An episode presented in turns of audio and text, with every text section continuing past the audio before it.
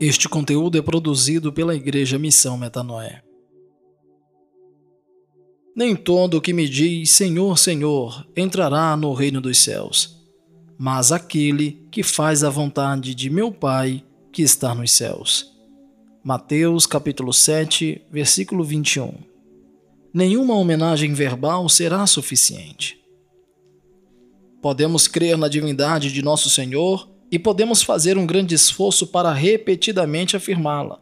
Mas, se não obedecermos às ordens do Pai, nós não prestamos a verdadeira honra ao Filho. Podemos confessar nossos deveres para com Jesus e assim chamá-lo Senhor, Senhor. Porém, se nós nunca na prática realizarmos essas obrigações, de que valem as nossas afirmações? Nosso rei não recebe em seu reino aqueles cuja religião está nas palavras e cerimônias, mas apenas aqueles cujas vidas exibem a obediência do verdadeiro discipulado. Verso 22 e 23 Muitos me dirão naquele dia: Senhor, Senhor, não profetizamos nós em teu nome? E em teu nome não expulsamos demônios? E em teu nome não fizemos muitas maravilhas? E então lhe direi abertamente: Nunca vos conheci. Apartai-vos de mim, vós que praticais a iniquidade. Somente um credo ortodoxo não é o suficiente para nos salvar, nem mesmo se for acompanhado de posição oficial e serviço. Essas pessoas disseram: Senhor, Senhor, e além disso, alegaram ter profetizado ou pregado em seu nome. Quero que você saiba que toda a pregação do mundo não salvará o pregador se ele não pratica o que prega. E ele pode ter sido bem-sucedido a um grau muito elevado.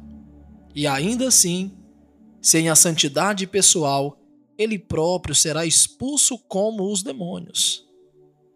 Aqueles homens se gabaram do sucesso de terem tido sobre si circunstâncias surpreendentes de interesses variados e em teu nome não fizemos muitas maravilhas?